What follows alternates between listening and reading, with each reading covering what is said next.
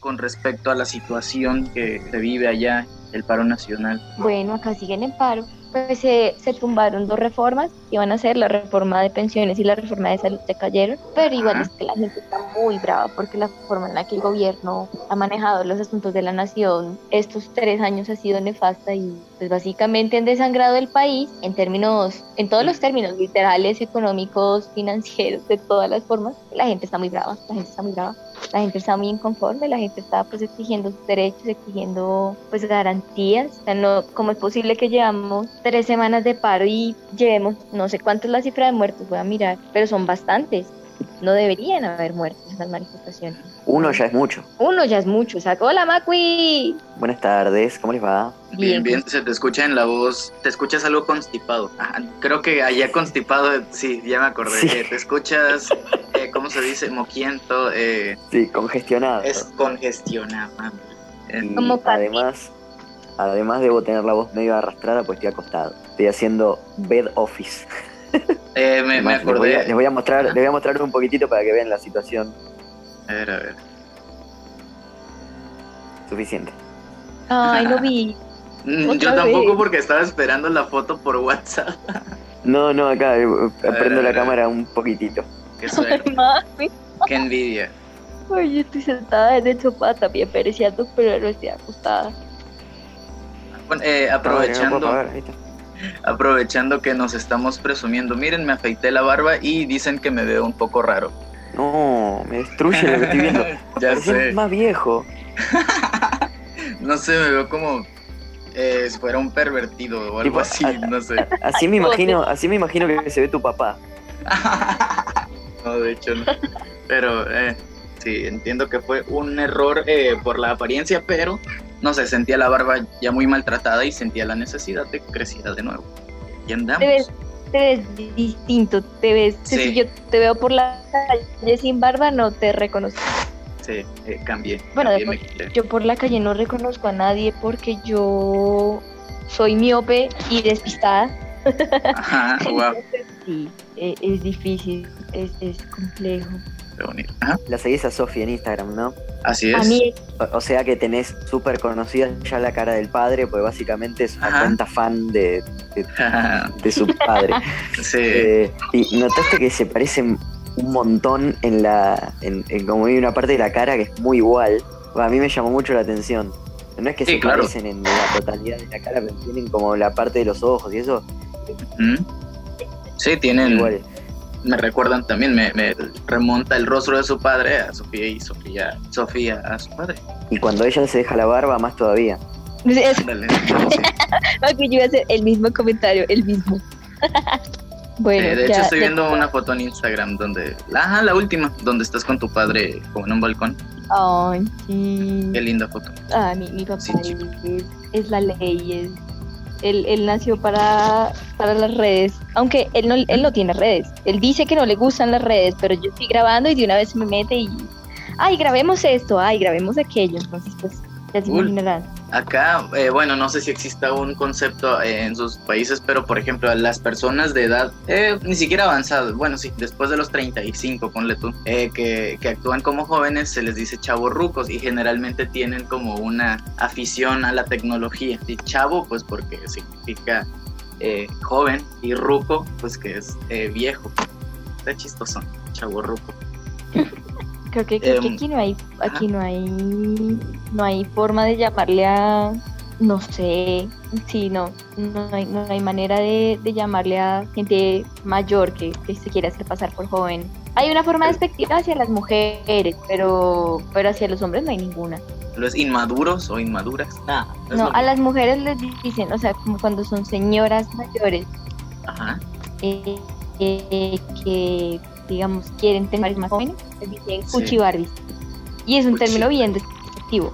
O sea, si Eh, tú sí quieres hacer enojar a una señora, dile, ay, eres una cuchibarbie una vez que, mejor dicho, De hecho, sí, porque Cuchi cuchi, o Barbie sea, ya suena. es persona vieja. Y cuchibarbie es como el, cuchi es como el, no sé, como el, la reducción, no sé, de cucha. Y pues Barbie, pues ya todos sabemos quién es Barbie. Cuchibarbie. Sí. Pues, ajá. Una Barbie vieja. Sí. Bueno. Ay, salí de acá del coso de la reunión para Ajá. intentar cambiarme la foto de Dale, perfil. y no podía no volver. Ah. no sabía cómo volver y tenía el micrófono apagado. Eh, no, quería decir primero que, que, que- que acá sí hay un término eh, Sí. para el- el- la persona mayor que se quiere hacer la joven y que es ridículo.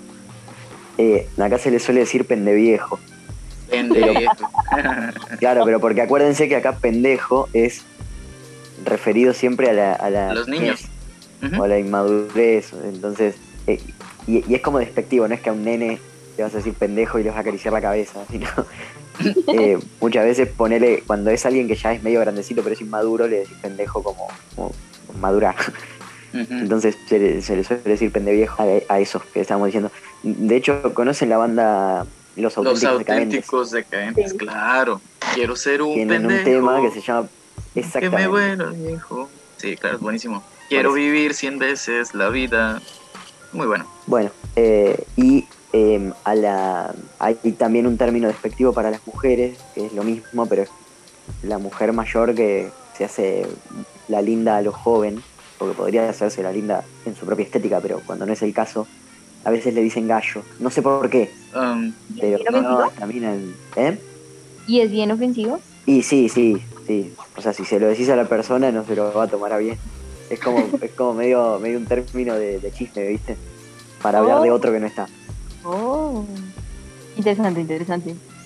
Sí. Me gusta el Eh, término. Mi, mi mamá, creo que les conté que es peluquera, tiene una peluquería Sí.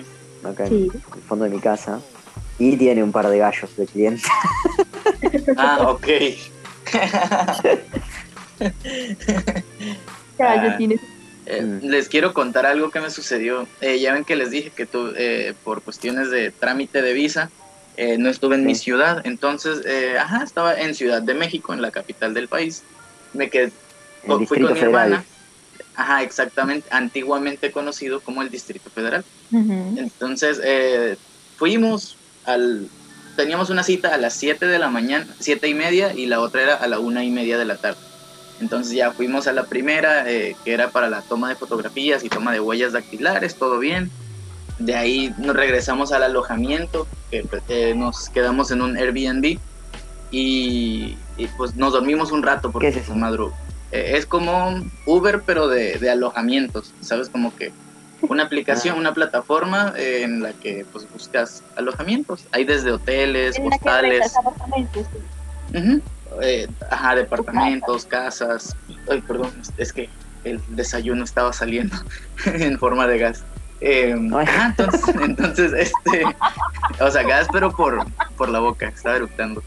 Eh, bueno, ajá, dijiste, creo que puedo decir. Se escucha, ¿a poco se escucharon mis pedos? No, no se escucharon, Ah. dale. Ah, bueno.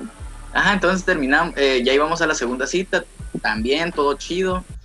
Según mi hermana, eh, mi hermana y yo como a las seis o siete salimos a celebrar que pues nos aprobaron las visas. Eh, entonces ya fuimos a un bar de un lugar que pues está, se caracteriza precisamente por ser un lugar de bares y restaurantes, y discotecas, antros, ¿sí? Entonces, ajá, estábamos ahí y como era martes, eh, no, o no sé si porque era martes o por la situación pandémica, eh, a las 10 de la noche ya empiezan como a, a sacar a la gente, ¿no? Quitan la música, encienden las luces, etcétera, etcétera.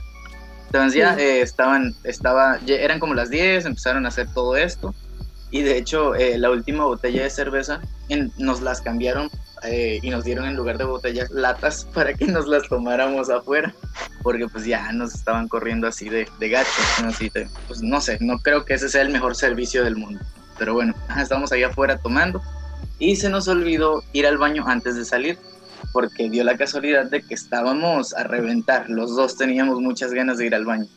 Entonces ya salimos y, y, pues mm, tomamos algo, como nueve cervezas cada uno. Entonces, imagínense, estábamos medio, medio mareados y le digo, oye hermana, em, ¿sabes hacia dónde era, hacia dónde queda el, alo- el alojamiento? Y me dice, la verdad, no. Eh, no, no, le digo, no hay problema, saco Google Maps y ya lo que eh, busqué y solo para que se orienten, hagan de cuenta que salíamos de este lugar del bar y eh, doblando a la derecha, cuatro cuadras después, estaba nuestro alojamiento, hacia la derecha. pero nosotros, el mapa a mí me mandaba hacia la izquierda. Suponemos que porque eh, me mandaba en una ruta con vehículo, ¿no? Pero, este, ajá. Eh, entonces seguimos el mapa, me, me, mandaba hacia la dirección contraria, caminamos, caminamos, y me dice mi hermana, eh, oye Eusebio, yo por aquí no recuerdo haber pasado, no, no, no sé, esto no, no es donde, no es lo que yo me recordaba. Le dije, sí, ¿verdad? Tienes razón, entonces vamos hacia el lado contrario. Y ya regresamos, pasamos por el bar otra vez. Y le digo, oye hermana, pero eh, es que el mapa me manda para allá y no sé, yo confío demasiado en la tecnología o algo así le dije. Y, y, regresamos otra vez. Esta vez caminamos aún más lejos y de hecho llegamos a una estación de metro que no, que no habíamos visto. O sea, ahí fue donde caímos en cuenta que estábamos yendo mal porque encontramos un lugar que jamás habíamos visto y para esto ya habían pasado que casi 20 minutos con, con la vejiga a reventar. Y en eso me dice mi hermana, eh, dame chance, se sentó como en un arriate, como en una jardinera, eh, para, para aguantarse las ganas. Y le digo, bueno, eh, ahorita regreso. Según yo iba a ir a un arbusto a, a orinar, pues a descargar la, la orina. Y en eso volteo hacia arriba y veo una cámara. No, si me graban, imagínense, le digo a mi hermana, estamos mi hermana y yo, eh, típico que te aprueban la visa y ese mismo día por problemas con la ley te la, la quitan. Te la quitan. Ajá, iba a ser una tontería, ¿no? Pero entonces, este, agarré rapidito, me abroché el pantalón otra vez y me siento al lado de ella y la tomo del hombro y muy dramáticamente le digo, hermana, ya no aguanto. Y empiezan a sonar las gotitas cayendo porque me hice pipí en el pantalón. Ay, ¿cómo Una, escuchen, fue porque pues era de noche, a pesar de que había luz, pues estaba relativamente oscuro. Nadie me conoce por ahí y la verdad es que ya no aguantaba más, mi vejiga estaba a punto de reventar. Entonces voy caminando que un kilómetro aproximadamente, kilómetro y medio, eh, con el pantalón orinado, pero me puse la chamarra encima y y le digo, hermana, ahora tengo el pantalón y la chamarra toda mojada. Entonces ya lo que llegué a hacer cuando, cuando entramos al alojamiento fue que dejé que mi hermana entrara al baño, eh, a hacer lo que tenía que hacer. Y ya yo entré a, lavar mi chamarra y a lavar mi, mi pantalón todo oloroso. Qué horror. yo no entiendo algo, Conde. Sí, dime. Cuando ustedes salieron para el lado equivocado y después volvieron. Sí volvieron a pasar por el bar. Así es. ¿Por qué entraron al bar a mear? Porque ya no, ya no lo permitían. Desde un inicio, cuando te dije que nos dieron eh, las latas, nos sustituyeron las botellas de vidrio, que son retornables, por latas desechables. Pues. Por latas desechables, a partir de ahí ya no podíamos entrar de nuevo al bar, porque ya estaba ah. todo. Ay, Conde. Me, me haces acordar, yo tengo un estudiante que, ay, pobrecita, ella ya controla Pinterest, pero siempre se orina por alguna razón muy tonta. Entonces, ¿qué días? Fue al baño y se le olvidó levantar la tapa del baño, como la tapa del inodoro. No, y, ajá. y la otra vez estaba, pues, se sentó orinar eh, la niña y tenía el papel higiénico, pues, al lado. Y como que no paró de orinar para, para, para coger el papel y como que siguió orinando y se mojó todos los pantalones. Pero es chistoso ah. porque alcanza a llegar al baño, ¿sí? No se orina en el salón, sino que en el baño siempre le pasan circunstancias ah. como bobas, no sé, circunstancias chistosas y la pobre se orina y se frustra y llora mucho. Y la verdad es bastante graciosa la situación, sí, pobrecita. Pues, hay que decir, no, tranquila, no pasa nada, no hay ningún problema, pero los accidentes pasan, los pasan a todos, pero, pero, pero la verdad es, es gracioso, como Pobrecita, También, le pasa, también, tal vez también le pasa en su casa y le, le reten o le repriman muy duro por eso. Y por eso está pensando mucho en que va a pasar algo y al pensarlo mucho se termina haciendo normal. Perdón por incorporarme recién. Hola a todos. Hola Willy. Todo bien, todo bien. Eh, puede ser, tienes razón, es una posibilidad. Puede suceder, puede suceder, aunque ella es muy chistosa. Eh, está en el proceso de adaptación, digamos, de entrar pues, al jardín, al colegio y la primera semana se puso bravísima e hizo una pataleta y se tiró al piso y empezó a llorar. Entonces pues yo me senté al lado de ella y le pregunté qué, era lo que estaba sintiendo, si sentía triste, como tratar de validar lo que sentía y decía, como, me siento y triste y enojada porque una niña me está mirando. Yo quedé como, ¿ah? Y no había nadie en la habitación. No, no, tampoco, Macui, tampoco, pero, pero, eh, ¿qué, qué le dices a una niña cuando te dice que está brava y, y triste porque la están mirando? Y, y la otra niña solamente la volteó a mirar dos segundos y sí, o sea, como, ah, la compañerita nueva, ya, así como, la volteó a mirar y siguió en lo que estaba y para ellas fue un magno acontecimiento. Y ahí le decís, no, pasa que ella es cieguita, pobre. No, no, Macui, no, no, no, eso no se puede.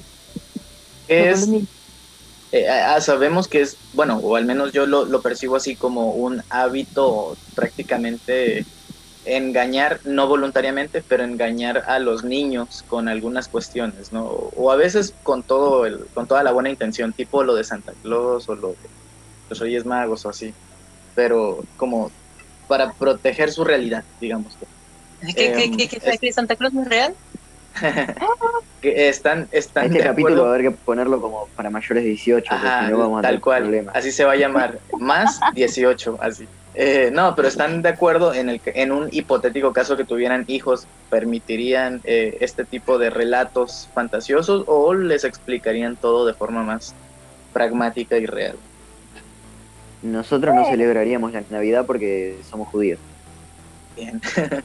No, mentira. No, pero, pero... pero igual se lo era otra cosa, ¿no? ¿Eh? No, no sé, era un chiste igual. Mitzvah. no, no hay tal judaísmo. No sé, ¿sabes que Yo alguna vez lo he pensado, no, no sé qué haría en esa situación. Yo supongo que yo no le hablaría de... de- acá le decimos Papá Noel. Del, no, Eh, igual le eh. dicen viejo pascuero. No, eh, ¿cómo? Viejo Eso en pascuero. Chile. Sí, viejo paz, pero, pero en Chile Ah, sí. Ah, en Chile, disculpe. Chile. En, en- en Argentina, eh, en Argentina se escribe Papá Noel, pero se pronuncia Papá Noel. Papá, Noel. Papá Anuel doble A. Bebecita. Yo creo que no le hablaría de Papá Noel. Supongo que no voy a tener hijos igual porque no me interesa, pero supongo que, que si, si otras personas le hacen el cuento, yo le seguiría la corriente, no voy a ser tan grinch de decirle, no, no existe. Eh, pero pero no, no se lo inculcaría yo, me parece. sí. Pero porque no le daría importancia, no sé, no. No, sé. me refiero nada más a, a esto. Me gustaría dejar eso en claro, de que no nada más a lo de Papá Noel, sino a casi todo lo que un padre generalmente hace para, eh, en- en- entre comillas, engañando a su hijo para, eh, para protegerlo, ¿no? A, a- a eso, Sí. eso. Hay veces que uno pone, yo lo pienso desde de educación, ¿no? Sí. Que hay veces que enseñás las cosas de la manera que no es ideal, pero para que sirva de, de andamio para después en- enseñarlo bien con él. Y, y ahora que lo pienso es un poco contradictorio, porque a mí me, me crispa los nervios cuando le enseñan a los chicos palabras mal, por ejemplo, que le, le dicen, no sé, el guau guau a, a los perros. Ajá. Al perro, sí. O, o el pipí le dicen acá a veces a los pajaritos. Porque acá no le decimos pipí al pis. Entonces digo, ¿por qué, ¿por qué le decís guau guau si el, si el pibe puede decir perro? Y va a tener que aprender que eso se llama de una manera y después entender que al final no y volver a aprender una palabra nueva para decirle algo que ya sabía cómo decirle. O sea, que aprenda a decirle perro directamente y le ahorras trabajo. Sí. Bueno, Eh. ahí, ahí, hay- ahí hay un elemento y es que cuando los niños están aprendiendo a hablar, es decir, eh, más o menos desde los seis meses hasta el año y medio que empiezan a adquirir palabras, que empiezan a, a decir sílabas y bueno, empiezan a, a construir el lenguaje, un bebé no puede decir perro, un bebé no puede pronunciar la R. No, no, claro. ¿sí? Pero yo digo, Entonces, no, no hace falta que lo diga ahora, bien. estoy, estoy de acuerdo con Macri en que tiene que tenemos que enseñarle que es perro. Pero en una primera instancia decir como perro, perro. Pero hay que está enseñarle que que perro. sea. No, sí, claro, no guau guau o, miau o mu, no, perro, gata, Claro. vaca, decir las cosas por de acuerdo. Y Ya no somos cavernícolas, que Sí. precisamente. yo lo que creo, digamos, desde mi postura como pues, educadora de niños, es, hay ciertas historias que son muy bonitas porque parten del relato, de la narración, de la tradición oral. o por lo menos eh, Santa Claus, eh, el ratón Pérez, etcétera. Esos son relatos muy bonitos que hacen parte de la cultura, de la tradición, que envuelven ritos, eh, normas culturales y eso es muy bonito. Pero a los niños hay que hablarles con la verdad, hay que decirles las cosas claras según su edad y su etapa de desarrollo. No, no te vas a poner a decirle, eh, no, Santa Claus es una construcción que se realiza desde ta ta ta ta ta ta, ta por ta ta ta ta ta y no existe y realmente el Polo Norte no es real y allá no hay enanos eh, realizando regalos por ta ta ta ta ta, ta ¿sí? O, o, no le vas a decir, no, es que es, es, imposible que los venados vuelen en sus trineos porque son animales con estas características y su nombre científico es tal y pues no. Pero pues hay que hablarles con, con la verdad según su según lo que ellos entiendan, según lo que ellos comprendan y hablarles claramente en todo, en todo. Willy. Justo lo que decían del, del guau y el perro no solo pasa en niños, pasa también en adultos. Tengo un ejemplo de hace poco que intenté enseñarle sobre genética a mi novia. Y, o sea, para no ser muy técnico, el, ADN tiene un cierto sentido, entonces hay una forma de nombrarlo pero ella decía, este, para pasar de ADN a ARN se tiene que virar. Entonces yo le digo, no, o sea, tienes que decirlo como es. La orientación va de tal a tal y en ARN va de tal a tal. No, porque yo lo aprendí así. Y entonces estábamos sufriendo en eso y no avanzábamos justamente porque ella ya lo tenía aprendido y es algo que ya se le había quedado. Y es su forma de aprenderse las cosas. Ajá, qué, qué bueno que, que sacas ese tema, igual porque eh, escuchaba eh, un podcast donde invitaban a un güey que era como experto en lenguaje, eh, estudió una onda así de lingüística o letras, no recuerdo, pero era como muy, era muy pro, ¿no? Con las palabras, claramente. Entonces, este, le preguntaba el entrevistador, el del podcast, que si, eh, pues el lenguaje va evolucionando en necesidad de lo que, de lo que una sociedad pide. Eh, por ejemplo, eh, en estos tiempos las, las, cosas van demasiado rápidas, eh, digamos que en pro de mejorar y de optimizar todo, no sé qué tan cierto sea eso, pero bueno, según lo que decían era en pro de, de optimizar todo y así. ¿Por qué estar en contra del...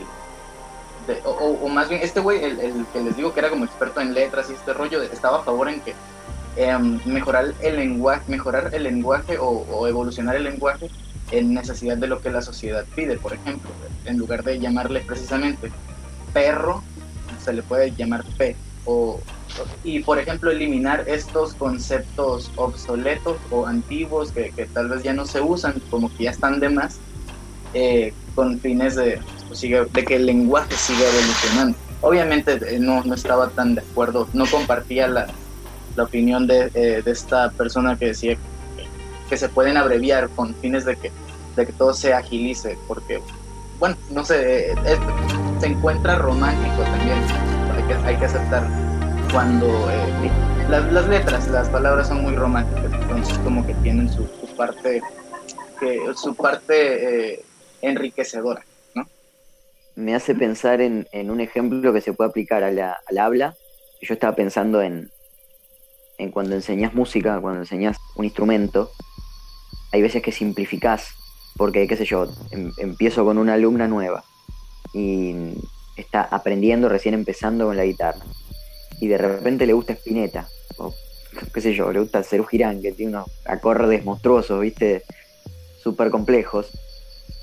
Entonces, por ahí lo que uno hace es, no es decirle, no, no, no vamos a tocar este tema porque es muy difícil. Por ahí lo simplificamos y, qué sé yo, si tiene, acá es medio técnico, ¿no? Pero si tiene acordes muy complejos, con muchas voces, por ahí lo que haces es, simplificarlos y que toque acordes mayores y menores nada más, que son más fáciles o, o más sencillos, más, eh, menos complejos, como para que pueda tocar el tema, ¿viste? Y, y haya un Entonces, entusiasmo y decir, bueno, lo estoy tocando. Y después, de ahí, lo vamos modificando y agregándole las cosas se va puliendo, Entonces, digo, se no va es que le estás enseñando el tema mal, se lo estás enseñando, o sea, obviamente no se lo estás enseñando como es, pero hay una manera de simplificar para después usar esa simplificación como base para volver a complejizar, o lo podés simplificar para que quede simplificado, tipo, porque también podrías decirle, no, bueno, pero le podemos poner estos cuatro acordes, son fáciles y listo, ya está. Pero así no va a, evolucionar nunca. En cambio, si lo simplificás para volver a, complejizarlo después, es en pro de un aprendizaje.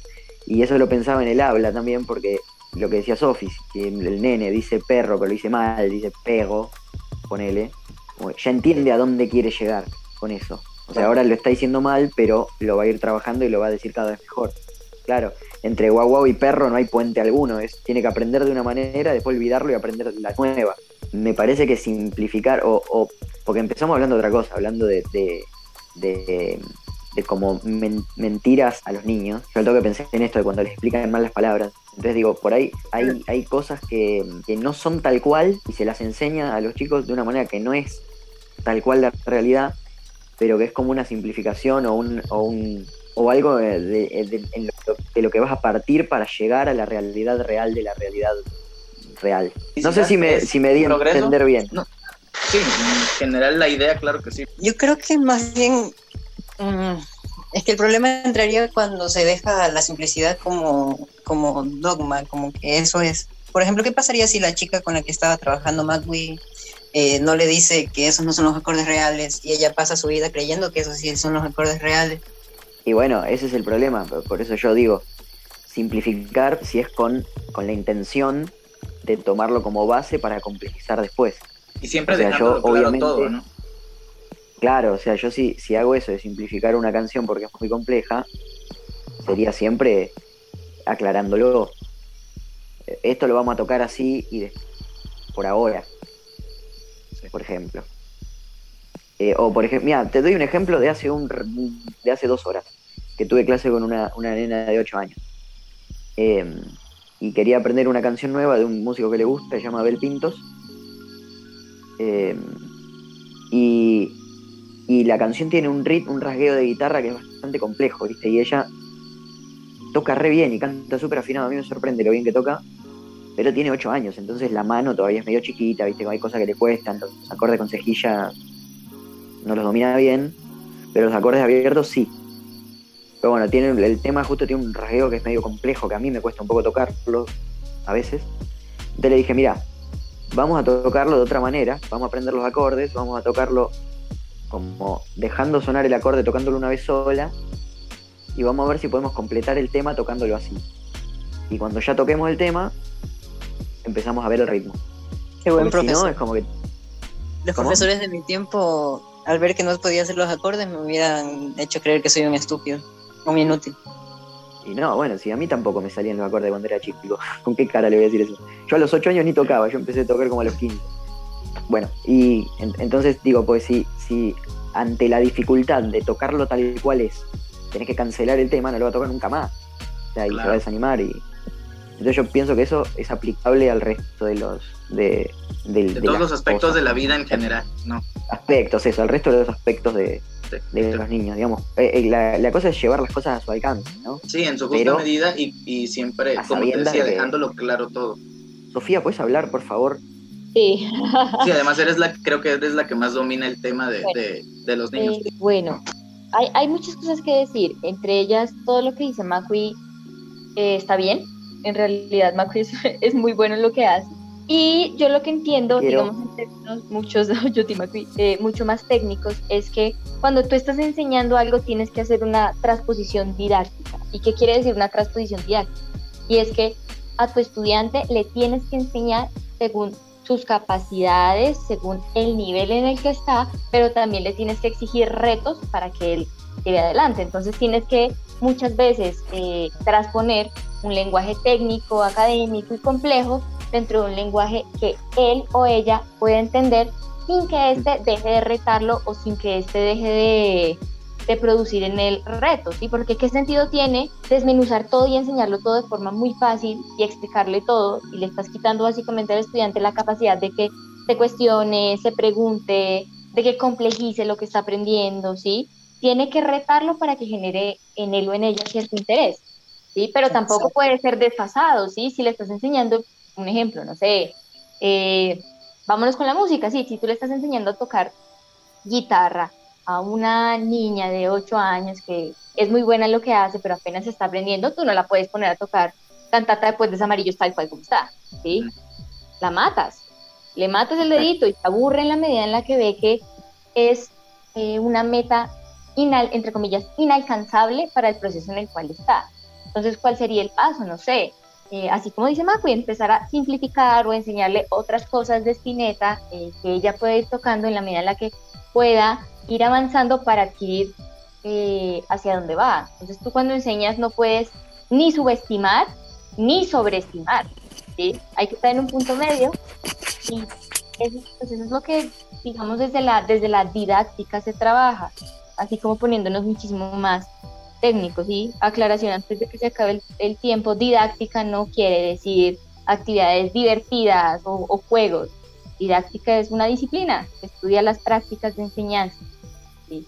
Entonces, el cómo se enseña, cuándo se enseña, por qué se enseña y sobre todo el para qué se enseña. Y alrededor eh, de esas preguntas, generar propuestas de intervención para trabajar con, con cualquier tipo de estudiantes. Y esto en todos los niveles de formación, desde preescolar pues hasta, hasta niveles de educación superior. Sí, definitivamente. Vygotsky está muy, muy orgulloso de todo lo que dijiste. ¡Que viva la educación y pues!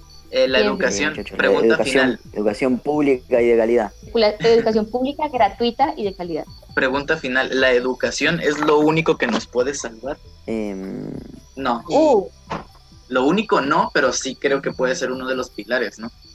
no sé si es lo único, pero es imprescindible. sí, concuerdo con Macri, no sé si es lo único, pero es, es fundamental. Yo creo que es uno de los grandes pilares. Y también Exacto. depende de qué tipo de educación, ¿no? Porque no es la educación en general.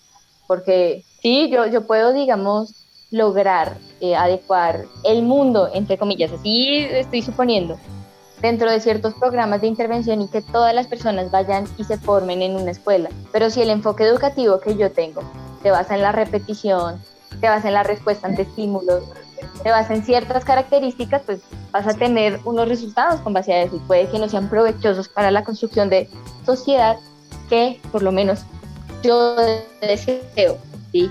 O yo le apuesto, más que eso. Sí, Spinetta decía que con salud y educación, pero pues definitivamente también las artes eh, vienen a hacer, a amalgamar todo este trabajo que, que ayuda la educación y la salud. Eh, sí, salud, arte, eh, educación, ¿qué más? Amor. Y Eh. todo eso que dijiste sin amor no puede ir a ninguna parte. Eh, No funciona. Uy, ¿qué? ¿Qué, qué digo? Tienes Em, un minuto para eh, Willy, enviarle un mensaje al Por presidente Joe Biden y expresidente Donald Trump. No los conozco. La verdad no sé qué, no sabría qué decir de ellos, pero lo único que podría decir es que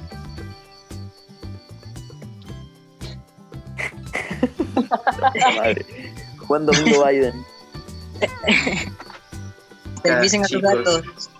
Esterilicen a sus gatos, coman frutas y verduras, no tomen alcohol en exceso, eh, fumen mucha marihuana. Mentira.